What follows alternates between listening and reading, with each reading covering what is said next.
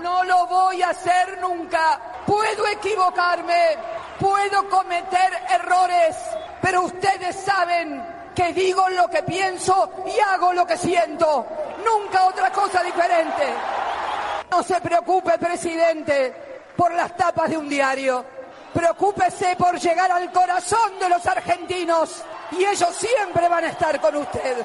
Nunca lo olvide. Educa tu parlante. Haciendo cabezas, vamos para adelante. Mi lengua, educa tu parlante.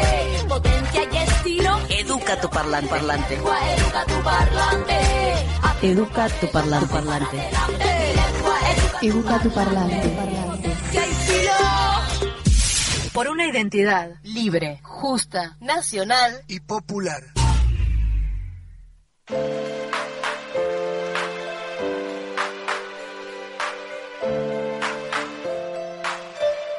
Mi lengua educa tu parlante. Dos semanas de receso invernal, poco más de 20 días de nuestro último encuentro. Nos despedíamos el pasado 12 de julio recordando a Juana Azurduy. Había renunciado Guzmán y Batakis era la nueva ministra de Economía. El mercado provocó una corrida del dólar ilegal que subió más de 100 pesos. Entonces apareció Massa, sí, la tercera pata del frente de todos se transforma en superministro. Va. En realidad, economía vuelve a ser aquella cartera de años atrás, que define la política de todo lo referente a la economía, esto es, producción, mercados externos, deuda pública. Es la última jugada del presidente Fernández y cuenta con el pulgar hacia arriba de Cristina. Al menos eso parece mostrar la reunión que la vicepresidenta mantuvo con Massa en el día de ayer. Mágicamente el dólar, el ilegal, que había trepado hasta los 350 pesos, provocando una corrida muy preocupante, bajó más de 70 pesos. Todos, los mercados, el poder mediático, el campo, todos a la expectativa de esta nueva movida del oficialismo. Una vez más, Sergio Massa se transforma en el garante de la unidad, en la herramienta para encauzar la política de este gobierno. Si le va bien, será posible candidato para el año que viene. Si no, es el país, es Argentina la que complique su futuro. Por supuesto, alguna noticia tenía que tapar esta expectativa. Y para eso siempre se recurre a Cristina. La causa de la obra pública, aquella que comenzó justamente en 2019, pasado un mes del cierre de listas para las elecciones de aquel momento, vuelve a resurgir y con un fiscal encendido que mm, no habla del, nos habla del sentido común, estableciendo así que no hacen falta pruebas para que un juicio se lleve adelante. Nuevamente en Lufor, la persecución hacia quienes representen un peligro para sus negocios. Mientras todo esto está pasando, continúa la inscripción para solicitar los subsidios para la energía. Pasó un receso, que fue un verdadero tiempo de vacaciones de invierno, con miles de personas moviéndose por el país y por el exterior, aunque en Necochea no se haya notado. El Día de la Amistad, la Pachamama y otras actividades. Y por supuesto, este 20 de julio, la Corriente de Liberación Nacional, Colina, cumplió 12 años de vida con el lanzamiento de su campaña de afiliación. Este partido político, fundado por Néstor Kirchner, conducido por su hermana Alicia y militado por miles de compañeros y compañeras, intenta llevar adelante aquel anhelo de 2010. Que florezcan mil flores, que el proyecto nacional y popular sea realidad nuevamente en Argentina. Este sueño es el que muchos y muchas necochenses ansían para nuestro distrito. Desperdiciamos aquella oportunidad del 2011 por no construir la herramienta política necesaria para ese momento poniendo siempre lo personal en primer lugar. Estos diez años han sido una continuidad de esta realidad. No hemos sido capaces de encontrar o construir él o la dirigente capaz de ponerse al frente del conjunto. Y cuando surge alguno o alguna, es el conjunto el que suele no acompañar. En estas últimas semanas se han producido algunos movimientos que han incluido a todos los sectores del Frente de Todos. Esperemos que esta vez estemos a la altura de las circunstancias. También hace unos días recordábamos el 70 aniversario del paso a la inmortalidad de María Eva Duarte, Evita, la abanderada de los humildes. Fue muy importante cada acto, cada encuentro de compañeros y compañeras, la renovación del compromiso militante de luchar para que cada argentino y argentina tenga las mismas oportunidades, los mismos derechos, el mismo bienestar. Sin lugar a dudas, Evita es la mujer más importante de la historia de nuestro país. Ojalá seamos capaces de continuar su legado. Ese debe ser nuestro compromiso, el de los y las militantes y también el de nuestros y nuestras dirigentes. Vamos a finalizar nuestra línea editorial de hoy haciendo memoria de Santiago Maldonado, de Sandra Calamano y Rubén Rodríguez, luchando por la verdad y el esclarecimiento de sus muertes y exigiendo justicia para estos compañeros y compañera. Esto es cárcel para los verdaderos culpables. Mi lengua educa tu parlante, programa número 177. Seguimos con nuestra lucha soberanía política, unidad del campo popular, independencia económica, basta de FMI, justicia social, que la deuda la paguen los que la fugaron. Con Cristina no se jode. Santiago Maldonado, Sandra y Rubén presentes, ahora y siempre. Escuelas dignas y seguras. Es con todos y con todas. Más peronismo, más proyecto nacional.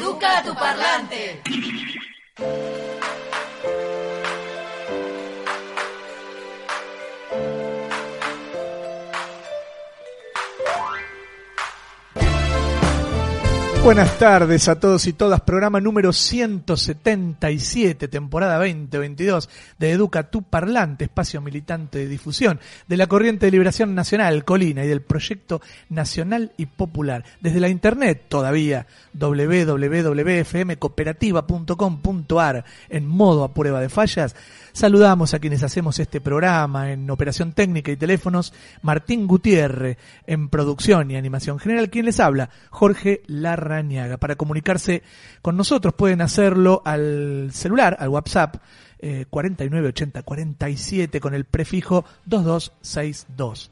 Página de Facebook, agrupación 10 de diciembre, Colina.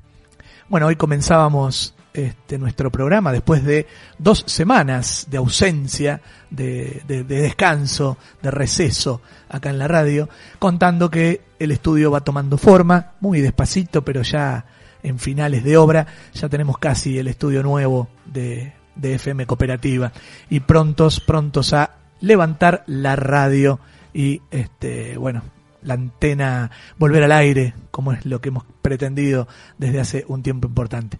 Al comienzo de nuestro programa escuchábamos Finales, el Tesoro de Argibán, un grupo en el cual, este, bueno, son todos necochenses, eh, uno de los, de los grupos que nuevos de la movida musical, del rock and roll, del rock alternativo, ¿sí? Eh, bueno, una canción dedicada a todos los compañeros y compañeras que día a día hacen de la militancia su forma de vida. Recordando que ya pasaron 602 días desde que Pepín Rodríguez está prófugo, mientras que Milagro Sala lleva 2.390 días como presa política de Gerardo Morales. También recordamos que ya pasaron cinco años de la desaparición y muerte de Santiago Maldonado y cuatro de las muertes de Sandra y Rubén. Por ellos, memoria, verdad y justicia. Bien, em, estamos intentando comunicarnos con, con nuestra invitada de hoy. Mientras tanto, leemos algunas de nuestras noticias, lo último de lo último.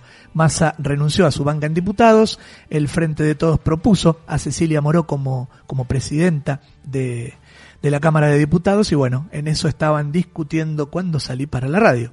Eh, todavía estaban ahí, eh, se habían aceptado las renuncias tanto de la presidencia de, la Cámara como la renuncia a la banca de diputados eh, de Sergio Massa, ¿no? Para hacerse cargo del Ministerio de Economía. Em, bueno, por supuesto, eh, lo que arreglaron en la labor parlamentaria de hoy, que era simplemente expresar por, por cada una de las bancas de diputados su posición en cuanto a voto, ¿sí?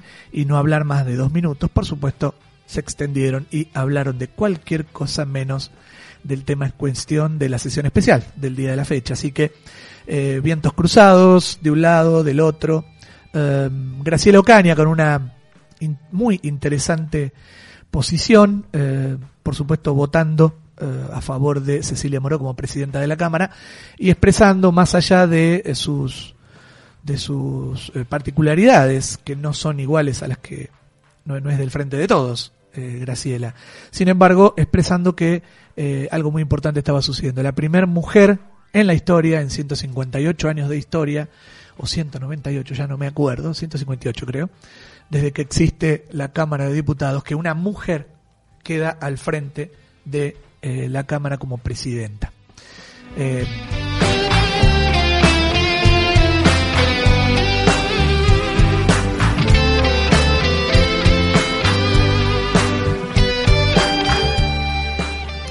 Así que bueno, en eso, en eso, en eso quedó, en eso estaban, ¿no? Eh, por otro lado, bueno, varias son las novedades que fueron ocurriendo a lo largo de, del día de hoy, ¿no? De, de estos días, de estos días pasados, de, de, lo último, de lo último. En especial el tema de eh, del Lufer, que algo decíamos en nuestra editorial, ¿no? Eh, el juicio sobre la causa vialidad o de la obra pública llevado adelante en contra de la vicepresidenta Cristina Fernández de Kirchner, eh, juicio que hace dos o tres años que se viene o más, desde el año 2019, sí, este, ya tres años este, en el cual comenzó, que empezó, empezaron a hacerse las, eh, a, presentarse los distintos testigos, testigos de la parte que se supone eh, iban a testificar en contra de Cristina Fernández de Kirchner. Estos, estos testigos, la mayoría empresarios de la obra pública, eh, incluso algunos de ellos muy, pero muy ligados al expresidente Macri, de todas maneras, ¿sí? así todo, ¿sí? todos expresando eh, que, que no, que las cosas que se hacen a nivel de obra pública es muy frecuente que en una provincia siempre ganen uno o dos oferentes los mismos. ¿Por qué? Porque la oferta que pueden hacer los que tienen eh, localización en esas provincias es mucho menor a la que pueden ofrecer los que quieren hacerse cargo desde otras provincias. Entonces, eh, no es lo único lo que ocurre en Santa Cruz, que Lázaro Báez eh, fuera eh, beneficiado, si se quiere, con distintas obras públicas. En la provincia de Buenos Aires pasa otro tanto con otros, en la provincia de Catamarca otro tanto con otras empresas, y así podríamos enumerar cada una de las provincias. Así que los testigos no han sido este, muy afines a la causa, eh, más allá de la presentación del fiscal ayer, el fiscal Luciane, que hizo toda una eh, presentación casi de película, ¿sí? y encima eh, el juicio se hace en formato virtual. Yo creo que si estuvieran en la sala de audiencias, no sé si se le anima tanto a decir lo que dijo con Cristina presente, ¿no? Ahí de, en vivo y en directo, no, no a través de una cámara. Así que bueno, hizo una presentación eh, divina, ¿no? Así bien, bien de película, hablando del sentido común y de pocas pruebas. Así que no sé qué es lo que va a poder demostrar.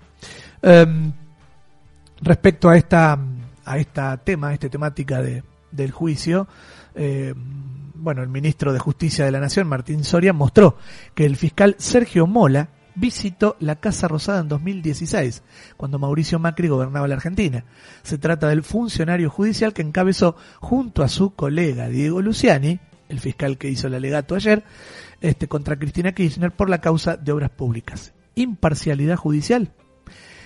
Dice Soria, cada funcionario judicial que interviene en la persecución contra Cristina Fernández de Kirchner entraba a escondidas al despacho de Pepín Simón y Macri en la Casa Rosada. No es coincidencia, es la expresión más grotesca de lawfare en nuestro país. Escribió Soria en Twitter, que adjuntó como prueba una imagen del registro de ingreso a la Casa Rosada, donde figura que Mola visitó a funcionarios el 16 de junio de 2016. Y él es el, la imparcialidad de uno de los de los fiscales que está presente en este momento en ese juicio. ¿no?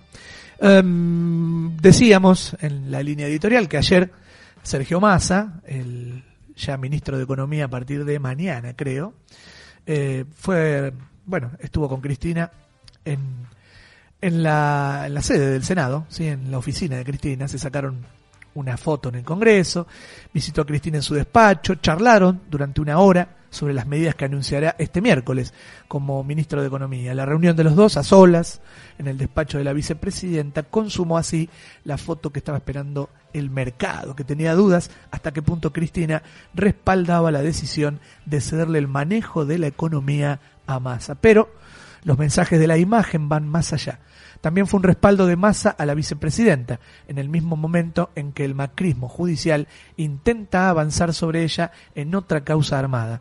Buscan de alguna manera proscribirla electoralmente como pasó con Lula da Silva en Brasil. Sin pruebas, la justicia le creó casi 10 causas a Cristina desde 2016. La mayoría ya se cayeron y solo perdura la llamada causa vialidad, donde se asegura que el gobierno kirchnerista montó un sistema de corrupción integral, pero en los hechos solo benefició a un empresario de una provincia menor. Todo un sistema de corrupción para afectar solo el 1% del presupuesto en obra pública.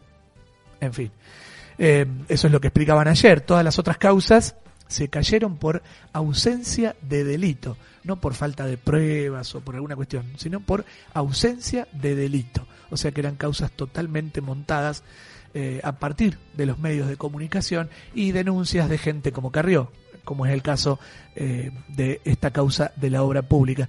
Eh, por otro lado, es cierto lo que planteaba ayer Agustín Rossi, ¿sí? que, quien explicaba que Cristina está siendo juzgada, si se quiere, por eh, llevar adelante, por eh, promulgar el presupuesto de aquellos años, porque eh, lo que se gastó, las obras públicas que se hicieron, las que se licitaron, los precios que se van acordando y los que se van acomodando con a lo largo de la, de la obra, estaban todos contemplados en el presupuesto que votó el Congreso, ese sí lo había votado, no como los últimos años que no le votaban el presupuesto, eh, y lo único que hizo Cristina fue, además de presentarlo a partir de los ministerios correspondientes, fue promulgarlo, ya que es la ley de presupuesto, que es la ley madre ¿sí? de, eh, de todas las leyes, porque es la que te permite ver cómo, cómo sigue, lo que sigue eh, para el año siguiente.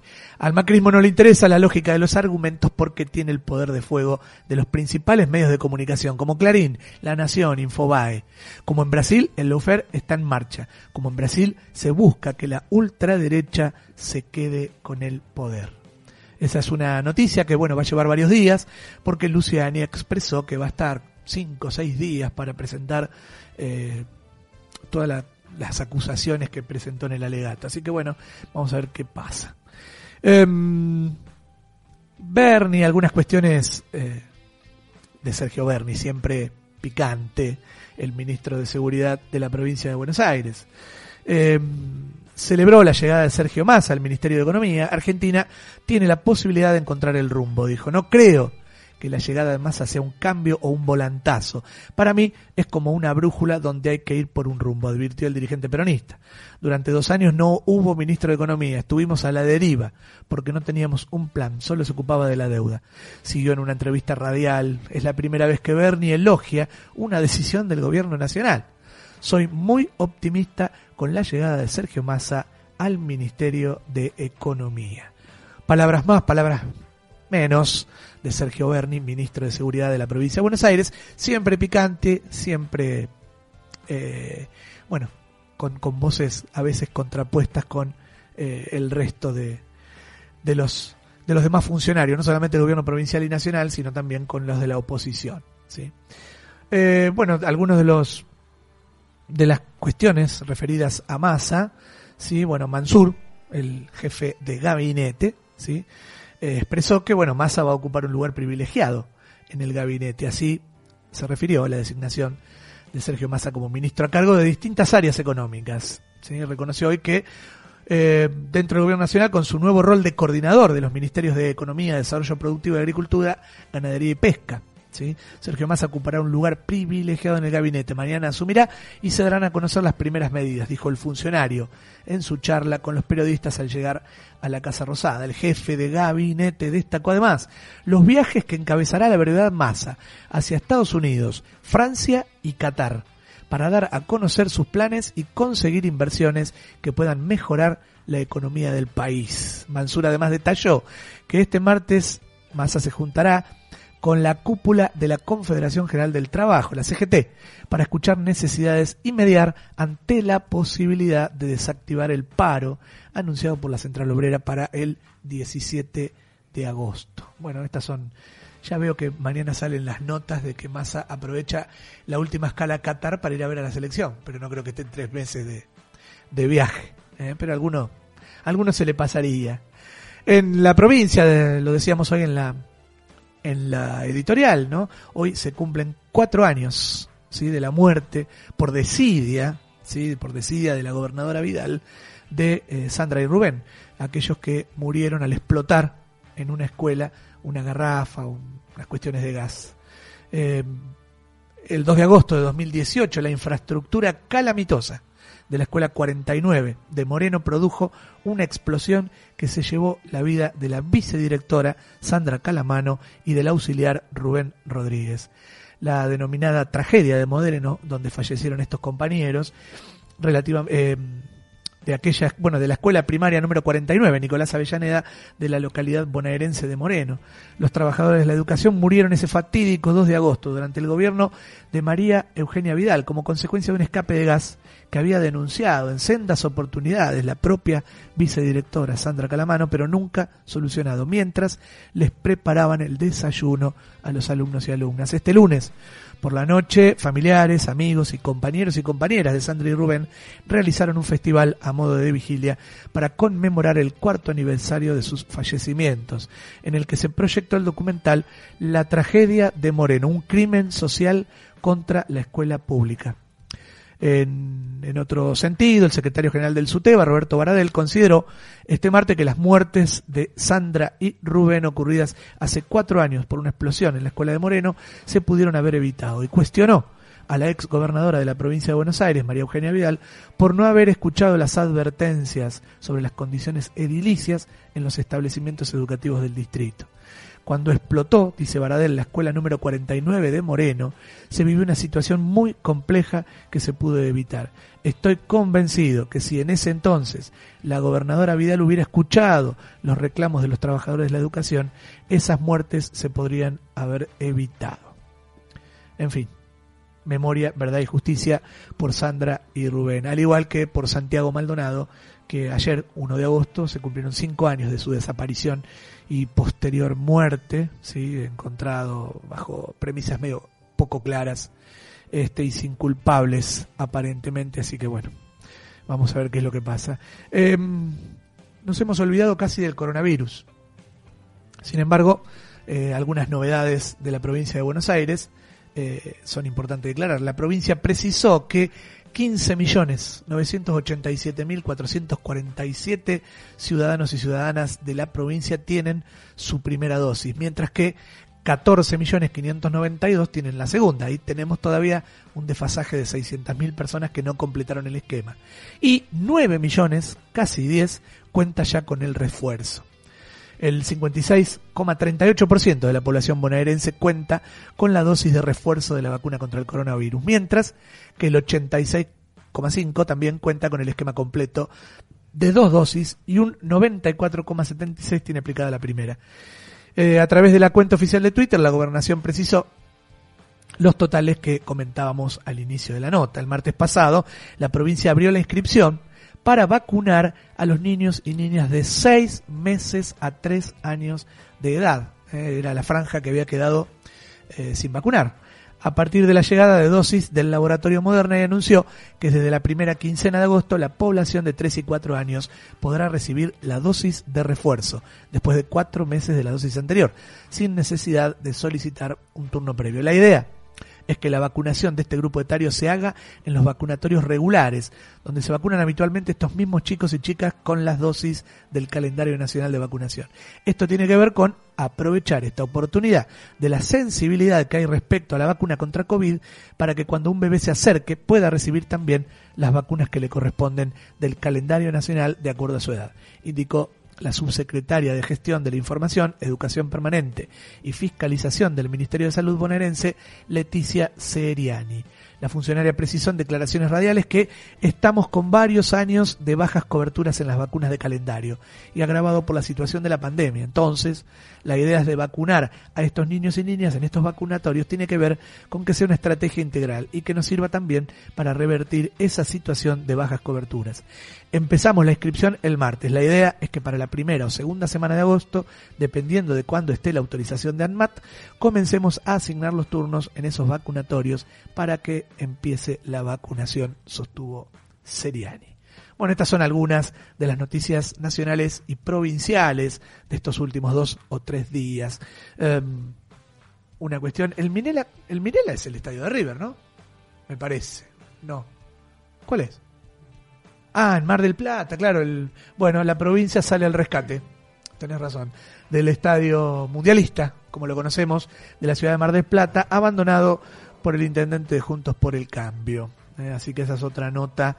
Eh, además está el piquetazo contra la falta de políticas habitacional que le hicieron a Rodríguez Larreta. ¿sí?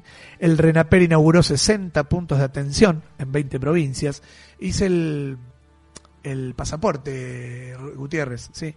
Exactamente 14 días me lo mandaron a mi casa. Para que usted vea. No me estoy por ir del país ni, no, ni por otra cosa, eh, ojo. Este, tengo que ir a, buscar la plata a Panamá. No. no, no, tengo algunos viajes posibles, puede que no, este, con mi tarea en el Movimiento Escabo. Así que ahí estoy viendo esa posibilidad. Entonces, por las dudas, saqué el pasaporte luego de como 10 años que tenía vencido el otro. Llegan más aviones hidrantes y helicópteros para combatir los incendios. Ustedes son una... No, no, no, no. Eh, eh, eh. Para combatir los incendios del delta del Paraná. Eh, que está bastante complicado el tema. Y bueno, Eh, por supuesto, Sergio Maldena- Maldonado, el hermano de Santiago, apuntó contra Patricia Bullrich. Sin lugar a dudas, la responsable de la muerte, desaparición primero de su hermano Santiago. Eh, ¿Qué más? No, hay algunas cosas, pero son muy chistosas. Ah, repudiable lo de Sper. No sé si lo escuchó. Fue, fue terri- terrible este muchacho. No son im- impresentables. Milei, bueno, por supuesto, hoy estábamos mirando ahí en el Congreso, estaban los de, eh, ¿cómo es que se llama la Libertad Avanza? Así, ¿no? Libertad Avanza, eh, están, está la compañera de él. Él nunca está. O sea, no va nunca a trabajar. No sé para qué es diputado. Pero bueno, el diputado también por la misma fuerza, José Luis Esperts, en declaraciones al medio ultra opositor Infobae, este diputado nacional de la extrema derecha disparó una repudiable frase contra los ciudadanos que cobran la asignación universal por hijo y planes sociales. José Luis Esper, diputado nacional por Avanza Libertad, propuso limitar la cantidad de hijos para reducir el número de planes sociales. ¿Qué tal? Y la frase es esta, si Argentina no pone un límite a la natalidad en los hogares pobres, va a ser una gigantesca villa miseria en otro medio siglo. Increíble este muchacho. Para el economista libertario no cabe la menor duda de que hay sectores de la población que tienen hijos para acceder a un subsidio. Vamos todavía. Cinco pibes, dos lucas cada uno, dos lucas y media creo. 12 mil pesos, ponele por mes, y tienen que vivir esos cinco pibes más mínimo la madre. Seis. Le daría a Esper esos 12 o 13 mil pesos que cobra que cobran de subsidio con la asignación universal a ver, y se lo cambiamos por la por la dieta de diputado ¿eh? que una madre con cinco hij- hijos tenga la dieta de diputado y él se maneje ese mes con la asignación universal por hijo de esos cinco pibes en fin en ese sentido ah, acá dice para el economista libertario no cabe la menor duda de que hay sectores de la población que tienen hijos para acceder a un subsidio. Y dice, con respecto a los planes sociales hay dos cosas por hacer. Una, hay que auditarlos y eliminar los que son truchos. Dos, a los que no son truchos hay que condicionarlos. O sea, vamos, vamos por todos, si no por uno o por el otro. Eh, en ese sentido, Esper propuso, ahí lo que vuelve ahí, limitar la cantidad de hijos que las personas tengan. Uno no puede darle una asignación inicial por hijo por cada hijo. Hasta dos hijos te damos AUH. Más allá, no. No puede ser que uno esté subsidiando el aumento de la pobreza, argumentó. Si a, si a cada persona beneficiaria de planes se le subsidia cada hijo que tiene, la persona no va a tener ningún control sobre la natalidad y hay que tener una paternidad responsable. Si vienen al mundo hijos no queridos, no van a recibir el afecto que merecen, van a ser maltratados, probablemente sean violados y estaremos formando en el futuro delincuentes, violadores y asesinos. No, no, la cabeza de este muchacho necesita un electroshock, por lo menos, como para ver si, si se le mueve algo. Es increíble, increíble. Hoy uno de los referentes de organizaciones sociales que vive, por supuesto, en una villa, plantea, mira, nosotros tenemos hijos cuando vienen. Eh, probablemente eh, necesitemos más educación, eh, probablemente necesitemos más medios para cuidarnos, ¿sí? Pero recibimos a nuestros hijos de la mejor manera posible y los criamos, por supuesto, de la mejor manera que podemos, que nos permite la, la actualidad. Esper pidió total objetividad y frialdad y recurrió a los números para justificar su planteo. La tasa de crecimiento de la población en hogares marginales es alrededor de 4 o 5 veces superior a la tasa de crecimiento de la población de clase media y media alta, sostuvo. Mira boche. Esto significa que si Argentina no pone un límite a la natalidad en los hogares pobres va a ser una gigantesca villa miseria en otro medio siglo, luego de 60 años de decadencia, concluyó. O sea, vamos a esperar. Bueno, eh, para que la gente vaya conociendo un poco a estos monstris. eh, algunos me preguntaban a ver cómo hacían para votar a mi ley en el cuarto oscuro porque no estaba la boleta, claro. Es de capital. Bueno, estos son lo que piensan los Milei, los experts. No laburan, son diputados electos, son diputados que accedieron a la banca y que no van nunca. ¿sí? La única tarea que tienen es esa, ir, legislar, recorrer los barrios. Milei se la pasa recorriendo tribunas este, con seguidores nada más y eh, legislando en favor de todas esas personas. En fin. Bueno, hacemos una pequeña pausita musical y luego continuamos.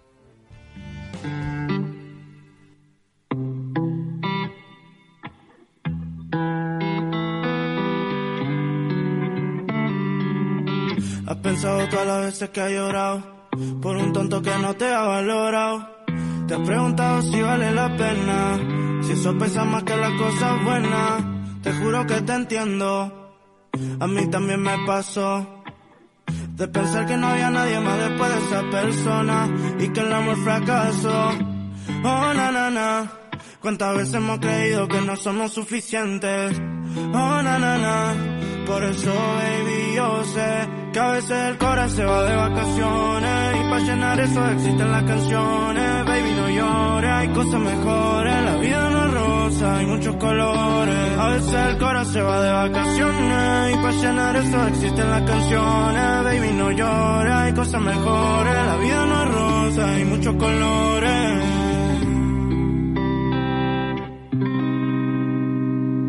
Esa carita, mami, se te está mojando. Si puedes estar sonriendo y con el dembow bajando. Si ya no te responden, ¿para qué seguir llamando? ¿Por qué esperar a alguien si el tiempo no está esperando? Y si uno se fue, es porque otro llega. Entiendo que te fía como Noruega. Una flor se marchita si es que no la riegan. En el amor siempre pierde el que más la juega. Oh, oh, oh, si él te falló. Y todo lo que tenían un día lo destruyó.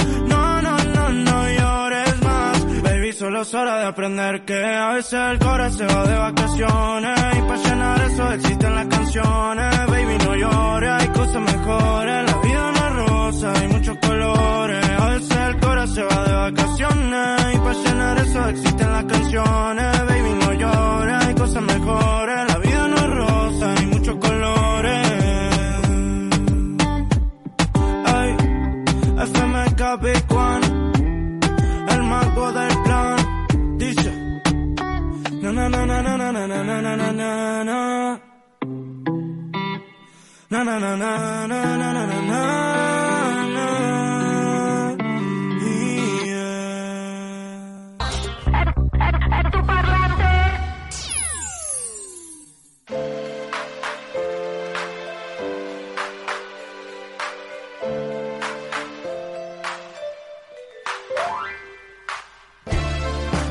Escuchábamos FMK, ¿eh? vacaciones, aprovechando este final del receso. Otro necochense en, eh, en el aire, de, en, la internet de FM Cooperativa, en Educa tu Parlante, escuchando hoy a necochenses, todos necochenses. Arrancamos al comienzo de nuestro programa con el Tesoro de Argibán este, y seguimos con FMK. Y por supuesto, vamos a seguir con alguno más todavía. Sí, todavía. Bueno, lamentablemente no pudimos comunicarnos con la diputada Natalia Sánchez Jauregui, que eh, teníamos pautada una, una conversación telefónica, pero bueno, en estos momentos de reuniones recién se comunicó la secretaria y con acá con nuestro operador este, diciéndole que todavía no había salido de la reunión, así que es muy poco probable que hoy podamos charlar con ella, pero sí el martes que viene o, o en, otra oportunidad, en eso seguro. La idea era charlar con ella de esto que venimos este, hablando y recorriendo ahora los titulares de, de los diarios ahora, ¿sí? terminada la, la sesión de, de la Cámara de Diputados. Eh, bueno, por un lado, ¿quién es Cecilia Moró? La nueva presidenta de la Cámara de Diputados, ¿no? La primer mujer, como decíamos recién, en eh, liderar esta, esta Cámara desde en toda su historia, ¿no? Eh, la primera mujer estar al frente de la Cámara de Diputados, sus inicios en la militancia, eh, bueno, esta legisladora de 45 años mantuvo una activa militancia en el radicalismo, entre 2001 y 2003 ocupó los primeros cargos orgánicos dentro del partido, primero fue secretaria de la Juventud Radical y luego pasó a ser secretaria de Acción Política del radicalismo en la provincia de Buenos Aires. Su llegada a la tarea parlamentaria fue en 2007 como diputada de la provincia de Buenos Aires, cargo que ocupó hasta 2011. En 2014 abandonó el partido Centenario para sumarse a las filas del Frente Renovador de Sergio Massa. En 2015 fue electa diputada nacional por una y en 2019 fue reelecta por el Frente de Todos. En ambos casos por la provincia de Buenos Aires. Como vicejefa de la bancada oficialista, Moró acompañó toda la gestión de Máximo Kirchner, con quien tejió buenos lazos políticos al frente del bloque. Cuando el líder de la cámpora dejó la presidencia, en oposición del acuerdo firmado con el FMI, Moró fue ratificada como vicepresidenta y desde entonces acompaña acompañaba a Germán Martínez, además de presidir la estratégica Comisión de Legislación General. Este martes al ser designada como sucesora de Sergio Massa, que pasará a ser ministro de Economía, Desarrollo Productivo y Agricultura, la legisladora continuará los pasos de su padre, Leopoldo Moró, quien durante el mandato de Raúl Alfonsín asumió la presidencia de la Cámara Baja en reemplazo del experimentado dirigente radical Juan Carlos Pugliese, que entonces juró como ministro de Economía, mira, lo mismo, este, en reemplazo de Juan Vital Zurruil. En la en esta Cámara, en el Congreso, en los últimos años, Moró mantuvo un activo perfil.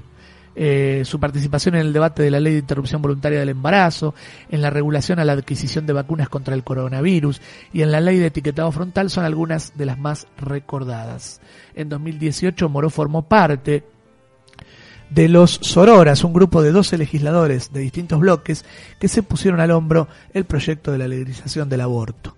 En sus intervenciones en el recinto, la legisladora se destacó por hacer una sólida argumentación sobre las posibilidades que esa ley abriría a las personas gestantes y por denunciar al entonces jefe del bloque de diputados del PRO por ejercer presiones mientras se debatía esta ley. Mazot está prometiendo pasajes y contrato, disparó la dirigente, quien aseguró que tras de Nicolás Mazot el macrismo buscaba entorpecer el proceso de votación su rol en la compra de vacunas, gran defensora de la ley que reguló la compra de vacunas para combatir el coronavirus. Nosotros teníamos que cuidar el patrimonio y la salud de la gente. No podíamos hacer nos podíamos hacer cargo de que la vacuna podía no funcionar o tener efectos adversos, porque si no no hubiésemos podido firmar con ningún laboratorio. Pero no teníamos por qué hacernos cargo de si venía un lote en mal estado, se les rompía la cadena de frío o enviaban la vacuna diluida con agua, explicó en una entrevista a un diario conocido, bueno, sobre la ley que regula la compra de vacunas.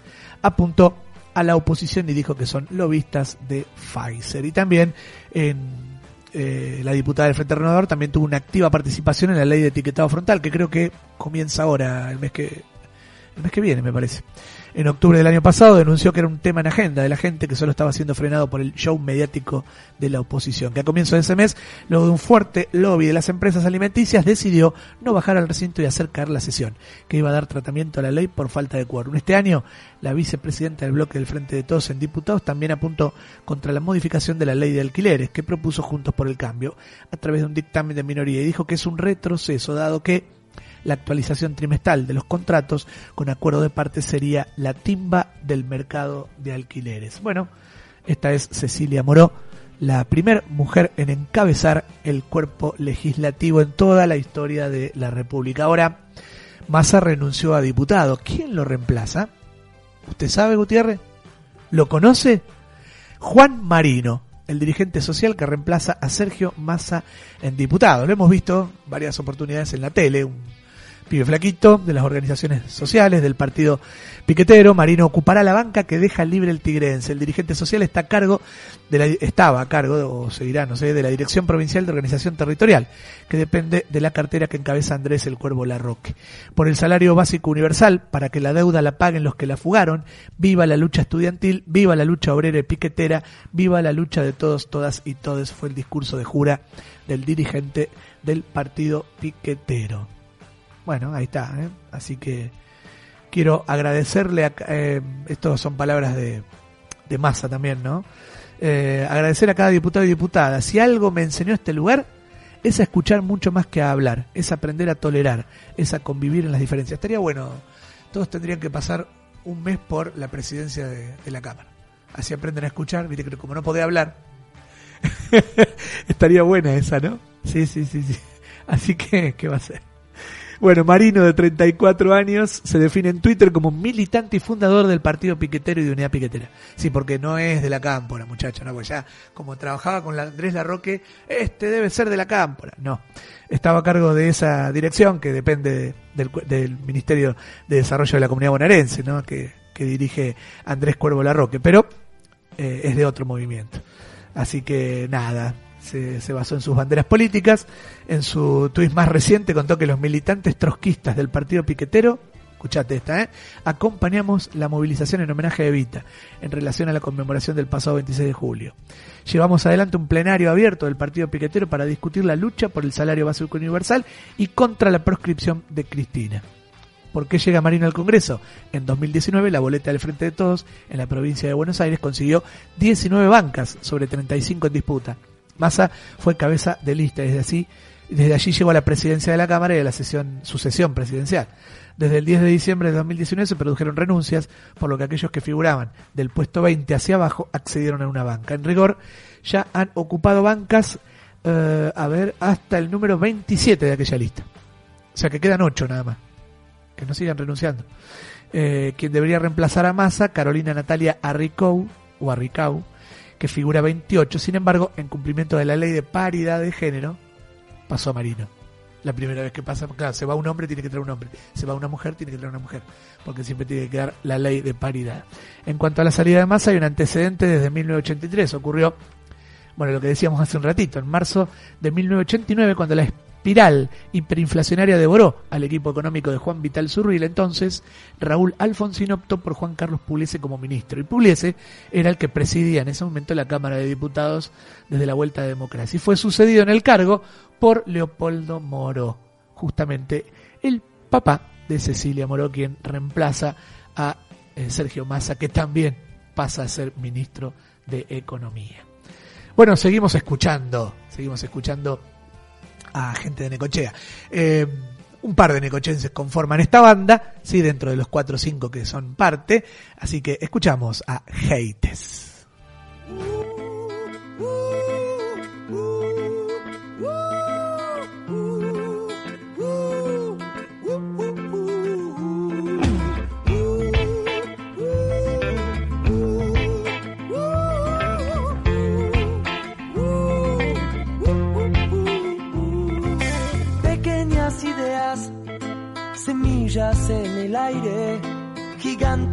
Después.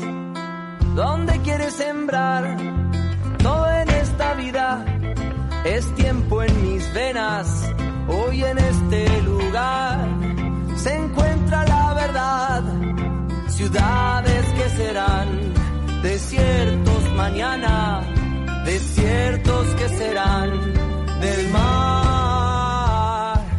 Todo en esta vida nace y se cría en el abrazo de tus ojos, de corazón en corazón. Todo en este suelo aprendieron los abuelos,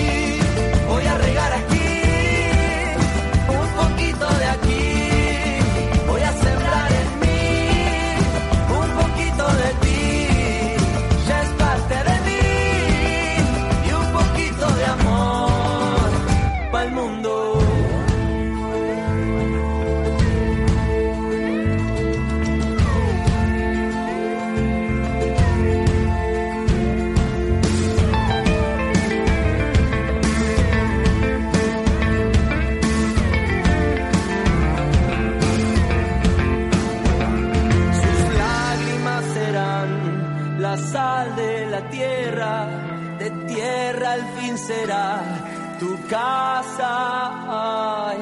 Soles que serán fugaces destellos, lucecitas como vos y yo. Y un poquito de mí voy a regar aquí, un poquito de aquí. Todo en esta vida, Heites. Los cortamos, pobre Heites, pero los venimos escuchando en varias oportunidades. Porque, bueno, tenemos la deferencia de que eh, la diputada Natalia Sánchez Jauregui nos, se comunicó con nosotros, eh, se pudo desocupar, así que vamos a charlar, aunque sea los últimos minutos de nuestro programa. Hola Natalia, ¿cómo te va? Hola, buenas tardes a ustedes y a toda la audiencia. ¿Cómo estás? ¿Bien? Reuniones y reuniones. Bien, bien. Trabajando mucho, sí. Esto, esto es lo que pasa en estos días de, de, bueno, de fuerte disputa, de fuerte, de fuerte debate, sí, de muchas actividades por hacer. Sí, por supuesto, todos estamos expectantes por porque se pueda generar algunas cuestiones a nivel nacional que puedan llevar a que podamos eh, ir a, digamos, acomodando las cuestiones económicas y macro y, y bueno, y la verdad que con la expectativa eh, de que sea para mejorar la situación y que podamos eh, de una vez salir adelante. Más allá de, que en la provincia eh, vemos los índices en lo productivo moverse favorablemente, bueno, creemos que todavía falta en cuanto, en cuanto a los sueldos de los trabajadores y algunas cuestiones, generar las medidas necesarias para salir adelante. Sí, la, mm, eh, ¿cuál es la importancia de un político a cargo del Ministerio de Economía? Porque uno siempre está como que tiene que ser alguien, un economista, ¿no? Sin embargo, cuando uno recorre la historia y va para atrás, eh, otras, eh, otros gobiernos del 83 a la fecha han tenido políticos en la cartera de economía, porque como dice algún amigo creo que Axel Kisilov es uno de ellos, este, la economía es más política que económica.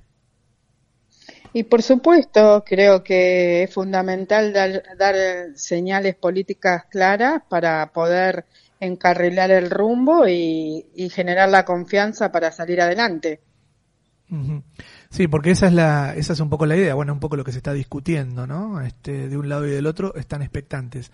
Eh, ¿cómo, ¿Cómo está la, la, relación eh, de, la provincia con la situación nacional?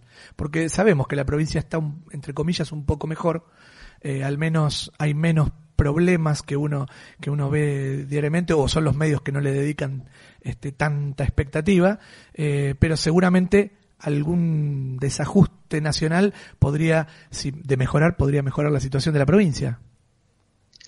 Yo creo que la provincia y eh, el gobernador Axel Kisilov, desde el primer día que asumió, no ha parado de gestionar y trabajar eh, para las políticas públicas que se necesita articular con los diferentes distritos. En mi caso he tenido la oportunidad de acompañarlo por la quinta sección electoral eh, a inaugurar obras, escuelas, eh, tendido de agua, de cloacas, eh, firma de, del inicio del Hospital Intersonal en Miramar. Bueno, obras realmente importantes para poder generar las condiciones para que podamos estar todos un poco mejor, ¿no? Las rutas. La salud, mucho de la salud. La salud, los hospitales. Bueno, la verdad que he estado estas dos últimas semanas en Necochea, me, he reunido con distintos sectores de la comunidad y la verdad que estamos eh, con algunas cuestiones buscando eh, transmitir a la provincia porque no se resuelven a nivel municipal y la verdad que, que algunos temas los vemos con preocupación. Ingresaste en la Cámara de Diputados de la provincia en 2019, eh, o sea que llevas tres años y un poquito, 996 días según Massa, que no alcanzó a los mil. 256 eh, proyectos de declaración, 43 proyectos de ley, un proyecto de resolución, cinco eh, proyectos de solicitud de informes. Recorrí alguno así por arriba como para acordarme, pero enseguida busqué el que comentaste en una reunión que tuve el gusto de compartir hace unos días en Camioneros con Vos, eh, que es el proyecto de ley que tiene que ver con el elevador en Sociedad Anónima como una sociedad del Estado. ¿Nos podés contar algo? Bueno, esta es una concesión que se le ha dado hace más de 20 años a, privados, a multinacionales, y que creemos que, que, estas son las discusiones estratégicas que tiene que dar la provincia y también como distrito en cuanto a ese servicio que presta la terminal portuaria pueda redituar en, el, en la tasa que pagan por exportar, por hacer ese servicio de carga, eh, pueda quedar para, para todo el distrito de Necochea y poder generar un recurso para la salud, para la rotura de caminos y que realmente, digamos, la actividad que genera el puerto también le deje un rédito económico a todo el distrito. Ahí en el proyecto podemos leer el 25% para los hospitales, 25 para uno, 25 para el otro, 25% por supuesto para nuevas inversiones, para mejorar la productividad del elevador y otro 25 para la reparación de las vías terrestres de acceso de Quequén Necochea, que muchas veces, o casi todas, son afectadas por el paso de los camiones. ¿Es así? Sí, esa es una primera idea. Todos los proyectos eh, se hacen para, para que se, ser discutidos, para poder también manifestarlo en la comunidad y, y ampliarlo o generar, digamos, otras propuestas, pero lo importante es que se puedan dar las discusiones. También beneficiaría a los productores, que si un productor eh, más pequeño hoy quiere exportar, tiene que pasar por la mano de, las grandes multinacionales. Entonces, que le fijan un precio y, eso genera una desventaja. Entonces, de distintas ópticas estamos generando estas discusiones que para nosotros son estratégicas. Esta se discute en la Comisión de... De Puertos, Intereses Marítimos y Pesca. Que estás ahí, ¿no? Eh, sí, presido la, la comisión. Exacto presido la comisión, pero para mí lo que es más importante que el sector pueda dar estas discusiones y poder eh, generar los consensos, consensos necesarios para que sea ley. Exacto, buenísimo. Bueno, las últimas dos. El frente de todos en Necochea, ¿cómo estamos? Bueno, eh, la verdad es que todo frente electoral es complejo porque venimos desde distintos lugares. Lo importante es trabajar en las coincidencias, en un proyecto de distrito que la verdad es que hace falta. Nosotros necesitamos construir una identidad hacia dónde queremos ir en cuanto a lo productivo, lo industrial, el turismo, y bueno, y después trabajar con proyectos en ese sentido. Eh, estamos generando esas discusiones, vamos a trabajar en ese sentido y bueno, nos iremos preparando para lo que viene eh, y generando las articulaciones que, que correspondan y también eh, me parece muy importante poder coincidir eh, en dar, eh, digamos, mensajes todo el frente de todos en cuanto a algunas cuestiones que se están generando de salud, seguridad y que realmente están preocupando a la comunidad.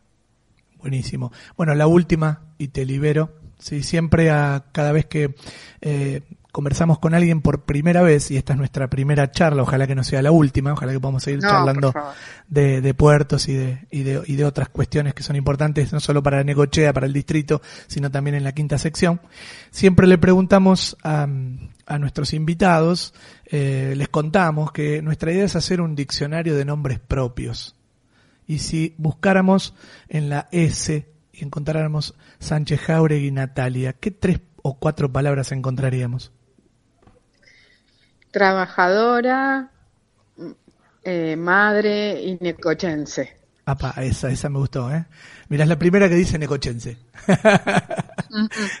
sí, trabajadora y militante han dicho muchos. Y madre también, padre, padre. Pero mirá, necochense. Ahí vamos, ya vamos sumando, vamos sumando para el libro. Bueno, porque la verdad es que yo siempre digo, cuando hablo más que nada a los jóvenes, el desarraigo eh, cuesta mucho, se sufre siempre entonces, cuando acompaño al gobernador y veo programas como el que tuve la oportunidad de acompañarlo a presentar este programa Puentes, que en Lobería se está construyendo eh, el edificio de la universidad pública, eh, la verdad es que me llena de esperanza y realmente me emociona de que los jóvenes en nuestras comunidades puedan quedarse a vivir donde eligen vivir y además donde nacieron.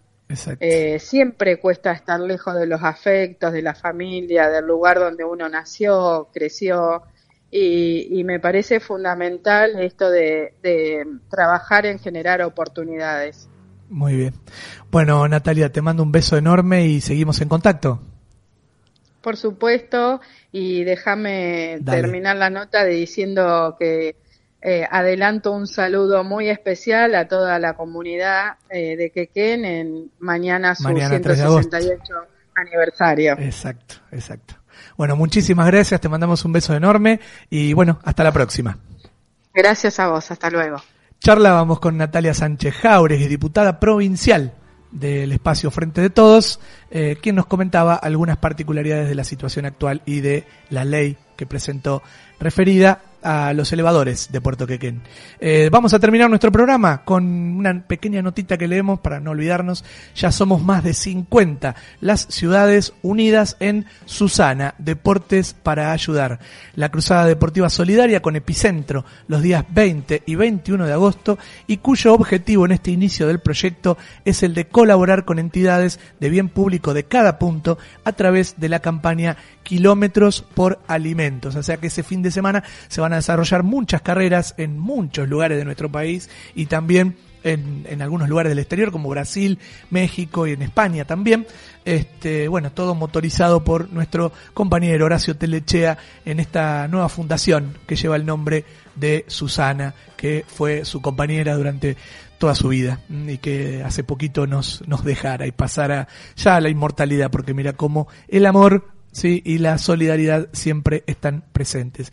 Así que en esa campaña de alimentos eh, va hay un montón de lugares que se pueden acercar para para, para entregar, entre ellos el Círculo de Periodistas Deportivos Necochea, la Escuela Primaria número 2, la Escuela Primaria número 6, la Escuela Primaria número 12, el Grupo de Teatro Necomedia, Radio Mega Rock 105.9, el Deportivo de Juan Alberto Poteca, Solo por Hoy de Nec Radio, El Gallo Azul en la 93.5, Club Social y Deportivo Boca Juniors Necochea, Barrio Los Naranjos, eh, se pueden comunicar con Fabián Ganduglia, con Hugo Fiorentino, con Germán Castaños, con Gastón Rigani, DJ Chocha Calzada, Miguel Miraglia, Patricia Remy, Cristian Corral, Gabriela Estrella, María Laura Zavala, Estatuas Doradas, primera promoción de egresado de Educación Física, Andrea Gravino, Lucía Andreasen, Nati Villamonte, Marcelo Campaña de la Campaña, Ernesto Gavino, Marilu Garchulo, Pedro Raimondi, Daniel Gallo, Germán Alberto, Gisela Bier, Lorena Álvarez, Silvia Fuchile, Marta Subiatevere, Carlos Renz en el Gimnasio Galeno, David Oscar Bocio, bueno, con quien les habla y educa tu parlante y también con el movimiento Scout,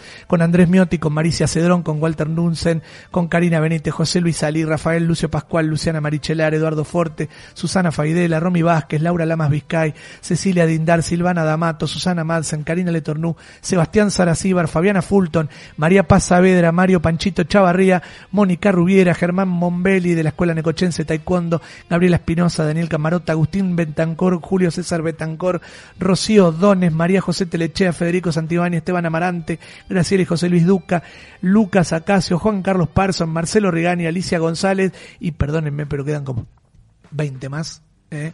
Así que otros 20 más y Horacio Telechea, por supuesto, y los, los hijos de Susana, Juan Bautista Telechea y María del Pilar Telechea, también este, presentes en esta eh, cruzada. ¿eh? Así que todos eh, deportes para ayudar, todos con alimentos no perecederos para el 20 y 21 de agosto en kilómetros por alimentos Susana, deportes para ayudar. Bueno, y de esta manera nos despedimos, último grupo que elegimos de Negochea, bueno, eh, con particular devoción que tenemos, ¿no? Del plan de la mariposa. Nos vamos a despedir con Túnel de la Vida.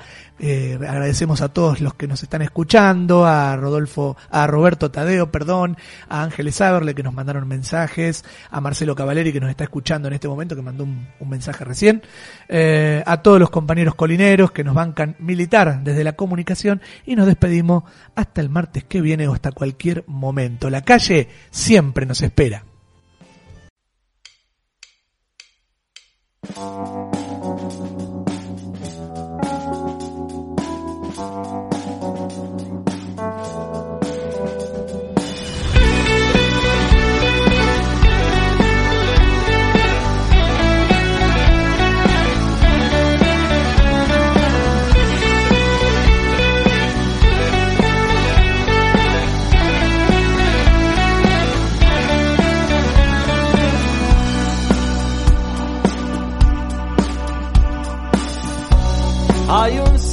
Para ver de la ventana del avión.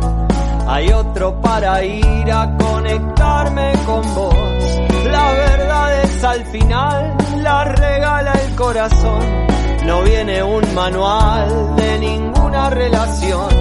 Al parecer hay una luz en el túnel de la vida. En la mía fuiste vos, salvándome la mía viniera un tsunami, un estresazo, un aguijón, yo con vos lo canto, lo vuelvo canción. Si viniera un tsunami, un estresazo, un aguijón, yo con vos lo canto, lo vuelvo canción.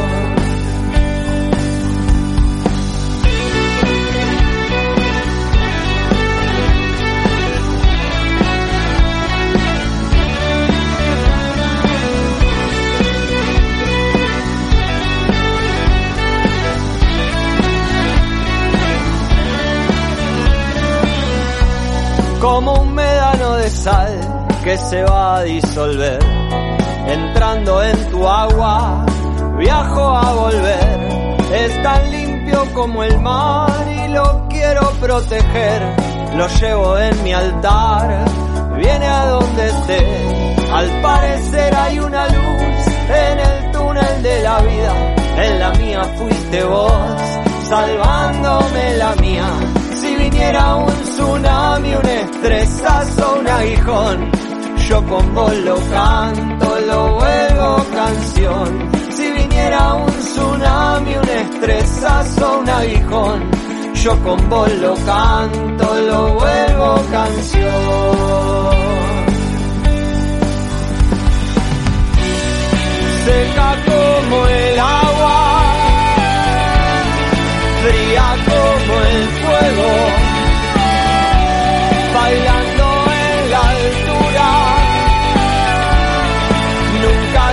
viene.